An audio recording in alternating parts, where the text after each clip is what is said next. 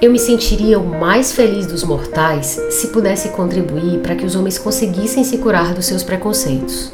Quem disse isso foi o Montesquieu. Sem nenhuma pretensão de encerrar essa tarefa, mas movida pelo desejo de colaborar para que ela se realize, uma breve história da intolerância é uma audiosérie em cinco episódios que reflete sobre algumas ações discriminatórias de controle social. São elas: machismo, homofobia, racismo, intolerância religiosa e idadismo. Estudar as origens dessas cinco estratégias é constatar que elas não são transhistóricas nem imutáveis. Ou seja, elas nem sempre estiverão aí, nem sempre foram como são, por isso podem dar lugar a outras formas de perceber e de se relacionar com o outro. Eu sou Paty Rabelo e o primeiro episódio de Uma Breve História da Intolerância aborda uma criação histórica duradoura, fruto de um processo cujo início se deu por volta do terceiro milênio antes de Cristo. Ou seja, faz muito tempo já. Estamos falando do patriarcado e do seu irmão gêmeo siamês, o machismo.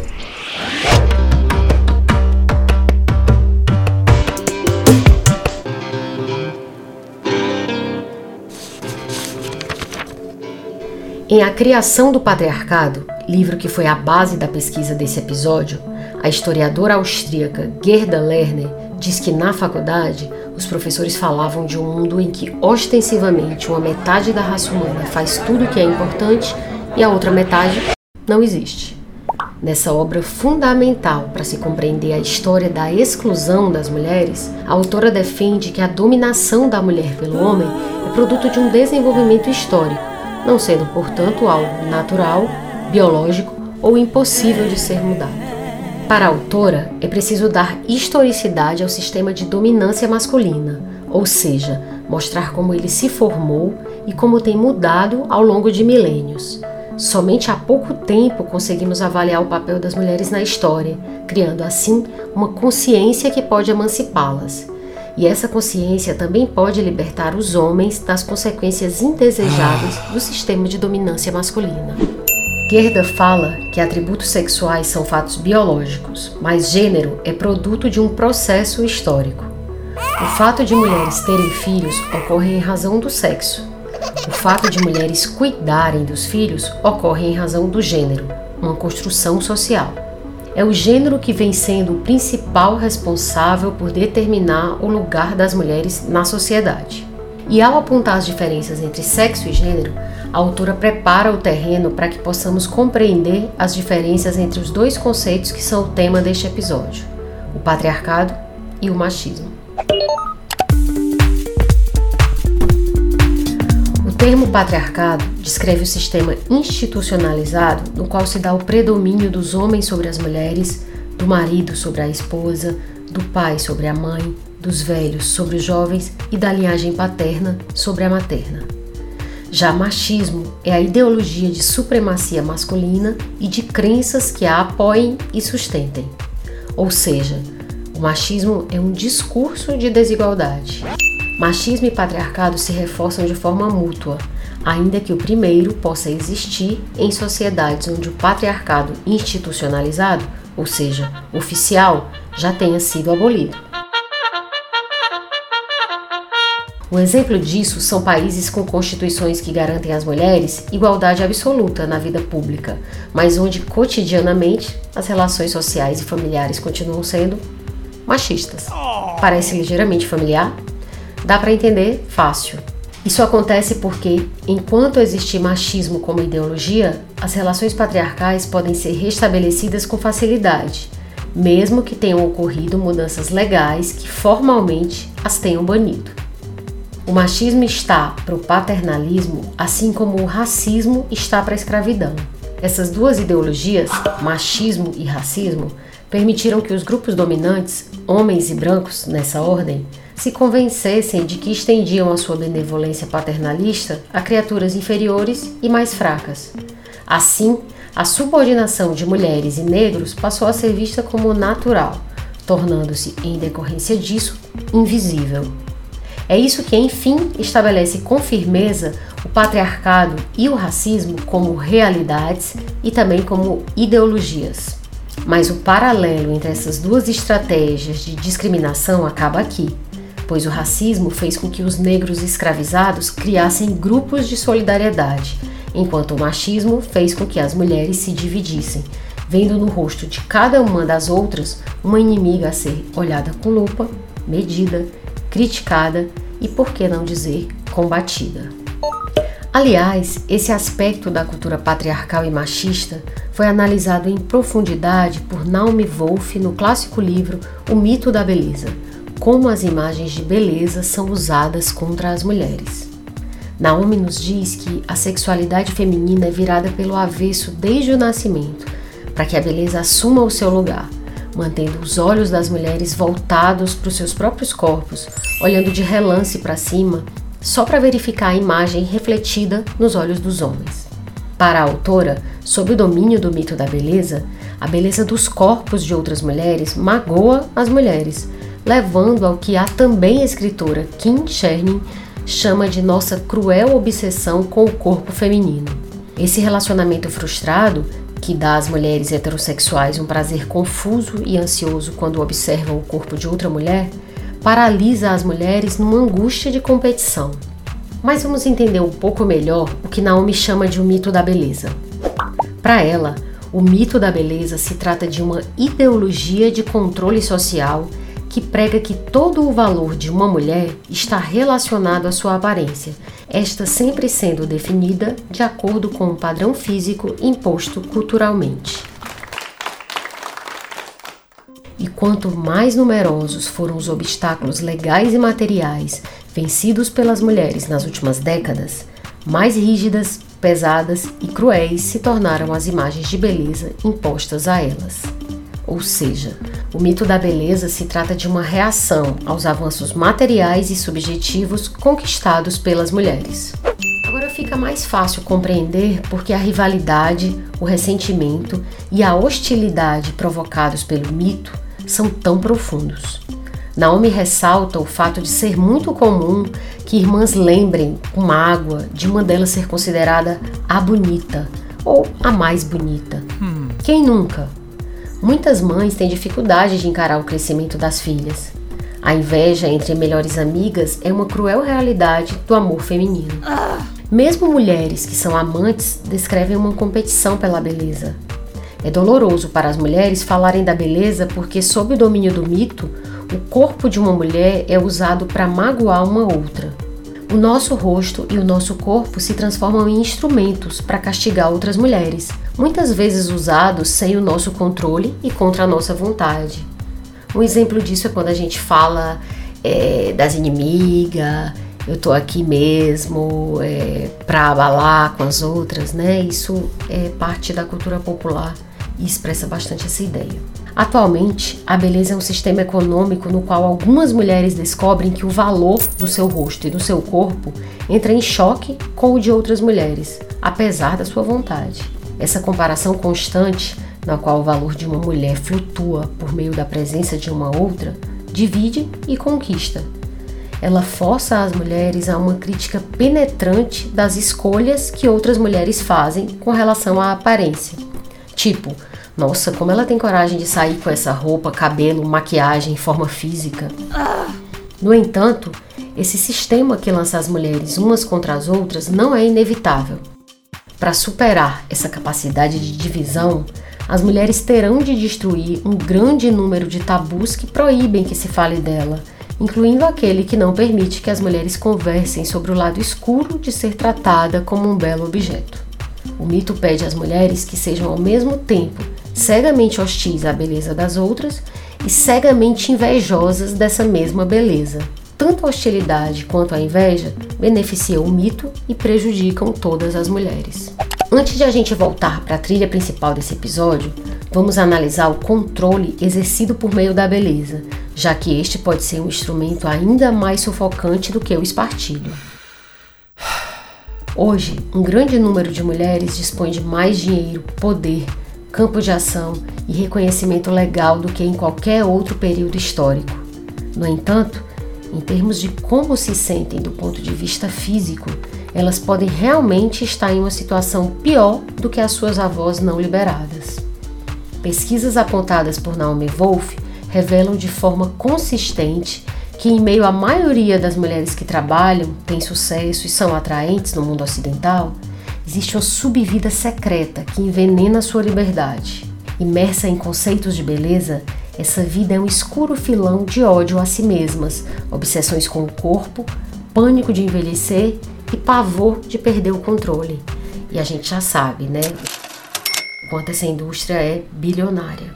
Mas é óbvio que malares proeminentes, bustos mais firmes e corpos definidos não proporcionarão às mulheres o que elas precisam para ter visibilidade e confiança reais. Até porque, se fosse assim, toda mulher com dinheiro para fazer procedimentos estéticos seria um bastião de segurança. E a gente sabe que não é bem assim. O que de fato vai suprir essa necessidade é um compromisso renovado com os aspectos básicos do progresso político feminino, como programas de creches, leis antidiscriminatórias eficazes, opção pela reprodução, salários justos e penas genuínas por violência sexual.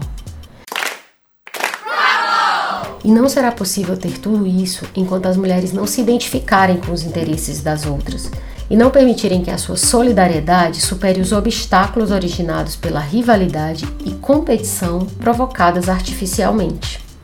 A terrível verdade é que, mesmo que o mercado promovesse o mito da beleza, ele não teria poder algum se as mulheres não o utilizassem umas contra as outras. Para qualquer mulher poder superar o mito, ela precisará do apoio de muitas. A mudança mais difícil, porém mais necessária, não virá dos homens nem da mídia, mas das próprias mulheres da forma pela qual elas encaram as outras e se comportam com relação a elas. A historiadora Gerda Lerner concorda com Naomi Wolf quanto ao fato de que o patriarcado só funciona por conta da cooperação das próprias mulheres. Gerda escreve: Assegura-se essa cooperação por diversos meios: doutrinação de gênero, carência educacional, negação às mulheres do conhecimento da própria história, divisão de mulheres pela definição de respeitabilidade e desvio de acordo com suas atividades sexuais, por restrições e coerção total, por meio de discriminação no acesso a recursos econômicos e poder político e pela concessão de privilégio de classe a mulheres que obedecem. Mas Naomi observa que, na realidade, o fato é que as mulheres não oferecem perigo umas às outras. Fora dos limites do mito da beleza, as mulheres dão a impressão de ser boas aliadas. Para que as mulheres aprendessem a se temer mutuamente, elas tiveram de ser convencidas de que as demais possuem alguma arma secreta, misteriosa e poderosa que será usada contra elas. Sendo essa arma imaginária a beleza. A essência do mito da beleza e motivo pelo qual ele foi e continua sendo tão útil em cumprir o seu papel está em sua capacidade de dividir para conquistar. O estabelecimento do patriarcado não foi um evento, mas um processo. Esse processo se desenrolou durante um período de cerca de 2.500 anos, indo do ano 3100 a 600 a.C. Aconteceu, mesmo no Antigo Oriente Próximo, em ritmos e momentos diferentes, em sociedades diversas. Além disso, as mulheres pareciam ter status diferentes em aspectos distintos da vida, de modo que, por exemplo, na Babilônia do segundo milênio antes de Cristo, a sexualidade das mulheres era totalmente controlada pelos homens, enquanto algumas delas tinham grande independência econômica, muitos direitos e privilégios legais e ocupavam várias posições importantes de alto status na sociedade. Partindo de evidências históricas, Gerda Lerner enumera 10 proposições a respeito das origens do patriarcado, e eu tomo a liberdade de, por minha conta e risco, estender isso também às origens da ideologia machista. Proposição 1. A apropriação da função sexual e reprodutiva das mulheres pelos homens ocorreu antes da formação da propriedade privada e da sociedade de classes a transformação dessa capacidade sexual e reprodutiva em mercadoria, na verdade, está no alicerce da noção de propriedade privada. Ou seja, é como se o corpo da mulher tivesse sido a primeira mercadoria. Proposição 2. As primeiras formas de Estado foram organizadas no formato do patriarcado. Assim, Desde o início, o Estado tinha um interesse fundamental na permanência da família patriarcal. Proposição 3. Os homens aprenderam a instituir dominância e hierarquia sobre outras pessoas, praticando antes a dominância sobre as mulheres do seu próprio grupo. Isso se manifestou na institucionalização da escravidão, começou com a escravidão de mulheres dos grupos conquistados. Ou seja, a dominação sobre as mulheres foi uma espécie de laboratório para que os homens depois dominassem não só mulheres, mas também outros homens. Proposição 4.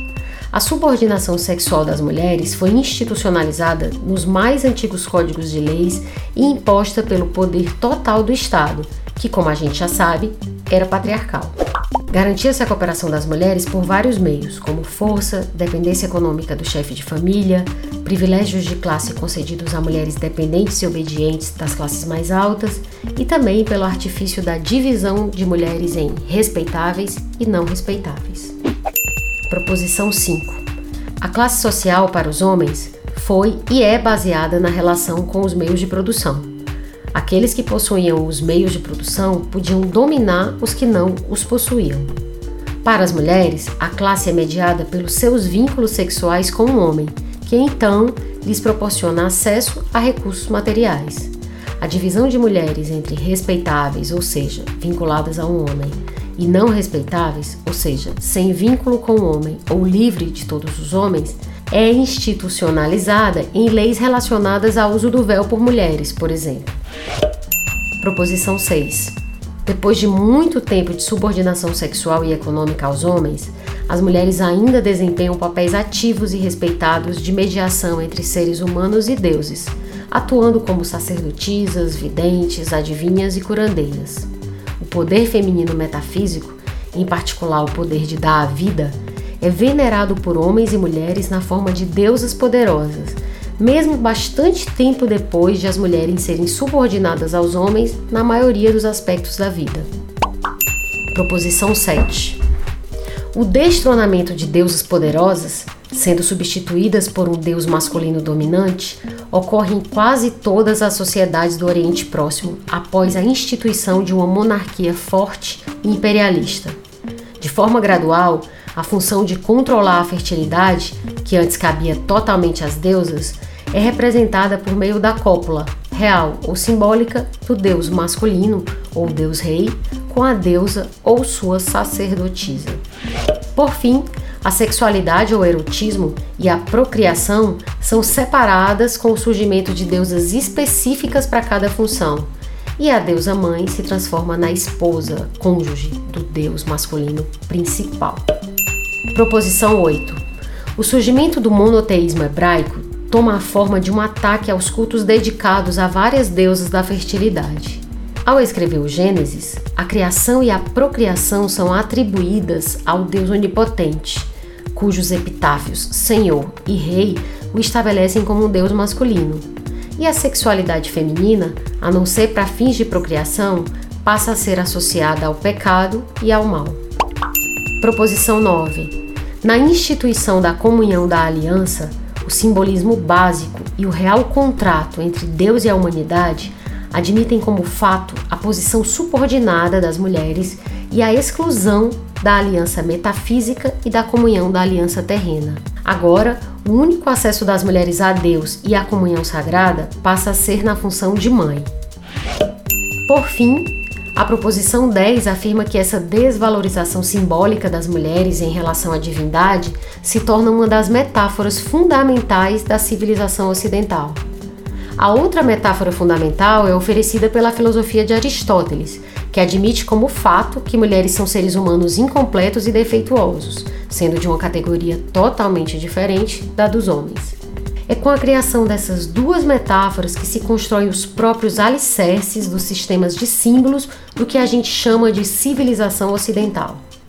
Agora que nós entendemos um pouquinho melhor como o patriarcado foi se configurando ao longo dos últimos 5 mil anos, cabe perguntar: e um sistema de dominação feminina, ou matriarcado, já existiu alguma vez no mundo? Se partirmos da definição de matriarcado como uma sociedade na qual as mulheres dominam os homens, em uma espécie de patriarcado às avessas, não conseguiremos encontrar provas antropológicas, etnológicas ou históricas da existência disso. E então teremos que sustentar nossas teorias com base apenas em mitos e em narrativas religiosas. Olha só o que a Gerda Lerner explica sobre isso. Penso que só podemos falar em matriarcado quando as mulheres têm poder sobre os homens, não ao lado deles. Quando esse poder inclui o domínio público e as relações exteriores, e quando as mulheres tomam decisões essenciais não apenas para seus parentes, mas para a comunidade. Esse poder deveria incluir ainda a definição de valores e sistemas explicativos da sociedade, bem como a definição e o controle do comportamento sexual masculino. Pode-se observar que define o matriarcado como a imagem refletida do patriarcado. Segundo essa definição, eu concluiria que nunca existiu uma sociedade matriarcal, diz a autora.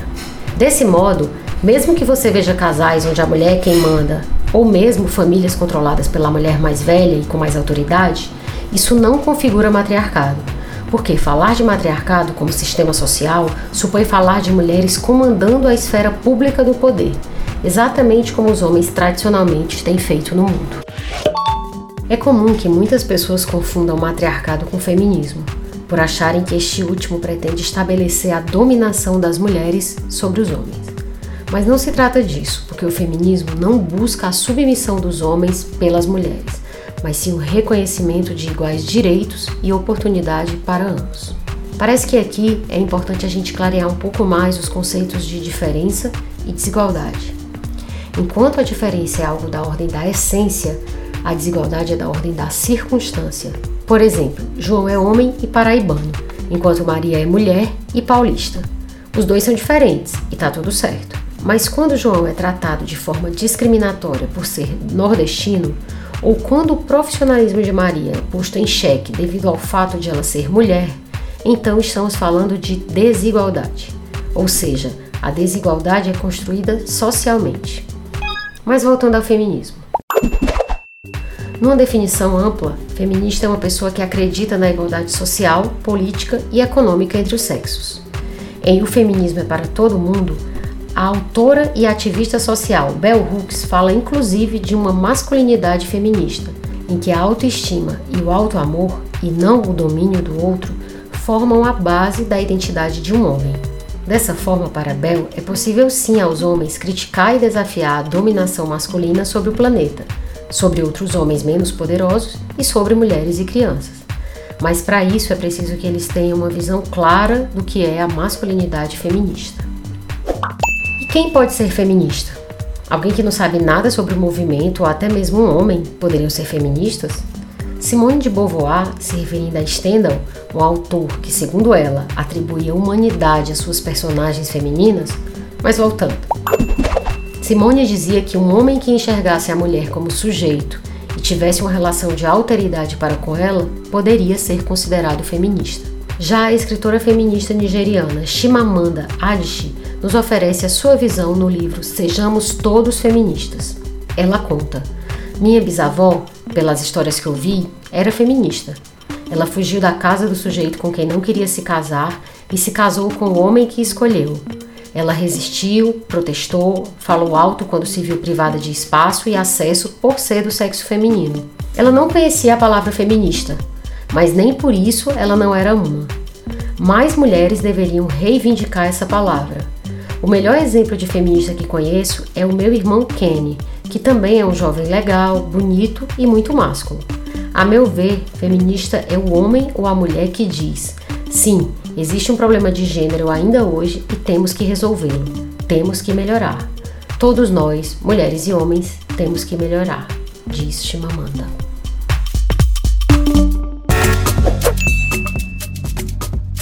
Ainda que nos pareça utópico o desejo de Montesquieu de que os homens consigam se curar dos seus preconceitos, é possível que, ao menos, estejamos um pouco mais abertos para entendê-los e colocá-los em perspectiva.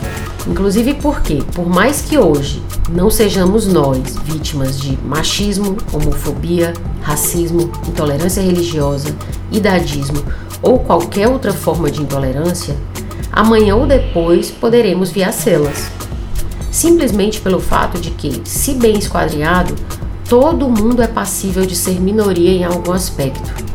Ou, usando termos de Deleuze e Guattari, todo mundo tem seu próprio deserto. Neste episódio, contamos com uma bibliografia preciosa como fonte de pesquisa, que inclui A Criação do Patriarcado, de Gerda Lerner, O Mito da Beleza, de Naomi Wolf, Breve História do Feminismo, de Carla Cristina Garcia, O Feminismo é para Todo Mundo, de Bell Hooks, e Sejamos Todos Feministas, de Chimamanda Adichie. Meus profundos agradecimentos ao Marcos Tardan e à Iris Sodré, pelo apoio imenso nos bastidores, sem o qual essa audiosérie não estaria no ar. A gente se encontra no segundo episódio, que vai falar dela, a invisível, a dissimulada, a tenho até amigos que são, a homofobia. Pesquisa, roteiro e apresentação, Paty Rabelo. Edição, André Silvestre. A audiosérie Uma Breve História da Intolerância é um projeto fomentado com recursos da Lei 14.017-2020, Lei Aldir Blanc, por meio da Secretaria Municipal da Cultura de Fortaleza.